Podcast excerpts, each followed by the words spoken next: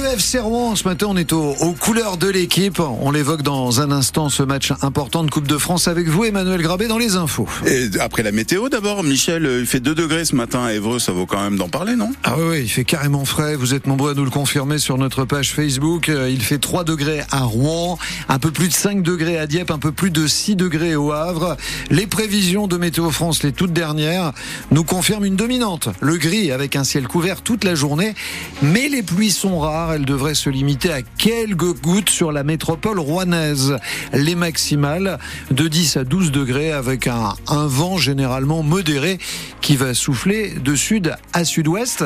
Sur la route, on nous a signalé des animaux, un troupeau de sangliers entre Lillebonne et la Fresnay et un chien errant cette fois-ci sur la nationale 31, pas loin de Rouen, à Saint-Jacques-sur-Darnétal. Dans ce secteur, en tout cas, on fait la route ensemble. Des patients stockés sur des brancards à l'accueil des urgences au beau milieu des allées et venues en plein courant d'air. On est à l'hôpital du Havre ce matin. C'est une scène qu'on a encore vue il y a une quinzaine de jours, alors que ça fait plusieurs mois que le personnel alerte sur le manque de lits, le manque de personnel, les situations inacceptables qui se répètent. Ils manifestaient de nouveau hier sur le parvis de l'hôpital. Léla Lefebvre, vous étiez à leur côté pour France Bleu Normandie. Des poches sous les yeux, Capucine, infirmière aux urgences, le rappelle, ça fait des années qu'ils réclament des lits. On est fatigué, on n'a pas de situation euh, qui change, c'est toujours des lits qui stagnent. Qui sont régulièrement insuffisants pour accueillir tous les patients qui arrivent aux urgences, comme le 12 février avec 130 admissions au lieu de 110 et 33 patients stockés dans les couloirs. Ouais, l'accueil dans un sas en plein courant d'air, dans des conditions euh, inadmissibles. On n'est pas comme la direction le dit, euh, fleur au fusil, soit oriente, venir travailler tous les jours, c'est pas le cas on appréhende tous les jours comment ça va se passer au travail. Une situation qui se répercute dans tous les services, décrit Sonia, aide-soignante en salle de réveil et qui attaque donc le moral. On passe en maltraitance tout le temps et effectivement quand on en parle à la direction, c'est bah, tout le monde s'en fout quoi. Si la direction promet un agrandissement du service des urgences l'an prochain, elle ne parle pas d'embauche, souligne Sébastien Belé, co-secrétaire du syndicat mixte CGT de l'hôpital du Havre, dans un territoire où on manque cruellement de soignants. C'est une zone blanche en santé. Euh, aujourd'hui, en fait, y a, on, est, en nombre croissant de, de patients sans médecin, sans soignant, sans kiné, sans sage-femme. Donc en fait, ils vont aux urgences. Le service des urgences de l'hôpital Jacques Monod a été configuré pour 35 000 passages par an. Il en compte aujourd'hui 50 000. Les soignants qui ont été rejoints par des dockers, des chauffeurs de bus et des personnels des EHPAD du Havre. Information à retrouver sur francebleu.fr. C'est cet après-midi que les sénateurs vont dire si, oui ou non, ils veulent inscrire l'IVG dans la Constitution. Et le vote est incertain. La droite majoritaire au Sénat est divisée sur la question. Pour que la réforme passe, il faut qu'il l'adopte exactement dans les mêmes termes que l'Assemblée nationale et ça achoppe sur la formulation choisie par les députés. Liberté garantie, selon eux, ça pourrait euh, empêcher les soignants opposés à l'avortement de faire valoir leur clause de conscience, c'est ce que disent les sénateurs. Un jeune Albanais de 18 ans découvert dans le faux plafond de la cabine d'un camion alors qu'il tentait de gagner l'Angleterre. C'était samedi dernier sur le terminal Transmanche à Dieppe lors d'un contrôle des douanes. Le chauffeur du poids lourd de nationalité roumaine a été jugé dans la foulée lundi, condamné à 15 mois de prison avec maintien en détention. La SNCF va faire un rapport, un rétex, comme on dit, un retour d'expérience dans les semaines qui viennent sur les incidents de lundi sur les rails normands. Et notamment sur euh, ce train et la prise en charge des passagers. Train coincé plus de 8 heures à Saint-Laurent-de-Brévedent en Seine-Maritime avec 200 passagers pris au piège. La région Normandie, par la voix de son vice-président en charge des transports, Jean-Baptiste Gastine, réclame un plan d'action à la SNCF pour euh, couper les arbres les plus proches des voies ferrées. Clairement, celui qui a une vision globale de la ligne, c'est le gestionnaire d'infrastructure, euh, c'est SNCF Réseau. Et, donc c'est lui qui sait euh, où sont les arbres, c'est lui qui sait à qui appartiennent les terrains où sont les arbres. Et nous, on peut l'accompagner. Évidemment qu'on l'accompagnera pour aller solliciter les maires des communes, on les connaît bien, ce sont des partenaires réguliers de la région.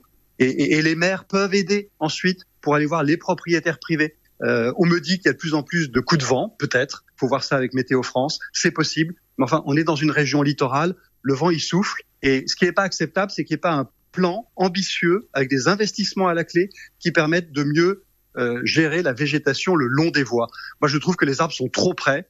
Euh, je, je, souhaiterais que le long des voies, on gagne 5 mètres en profondeur, si vous voulez, de chaque côté de la voie, pour éviter ce risque de chute d'arbres sur les voies ou sur les caténaires. Jean-Baptiste Gastine, vice-président de la région Normandie en charge des transports. On va dans le bon sens, c'est ce que dit ce matin Véronique Lefloc, la présidente du syndicat agricole coordination rurale. Réaction aux annonces de Bruno Le Maire, le ministre de l'économie. Hier, des annonces pour soutenir la trésorerie des agriculteurs en difficulté. Il a demandé aux banques de faire un geste, de différer le remboursement de leurs dettes bancaires sur un an.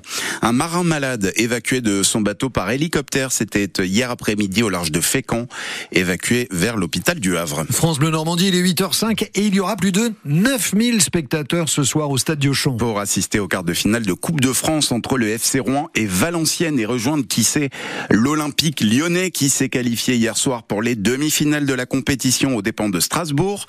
Un match historique pour Rouen, on peut le dire, Michel. Ah bah oui. Ça n'est jamais arrivé depuis le début de ce 21e siècle. La dernière fois que le FCR était en quart de finale, c'était en 1999. Le FCR s'appelait alors euh, l'Olympique du Grand Rouen. En cinquième division, il recevait Sedan, pensionnaire de D2, l'actuelle Ligue 2, Ligue 2, avec un sort malheureux pour les Rouennais, éliminés 2-0.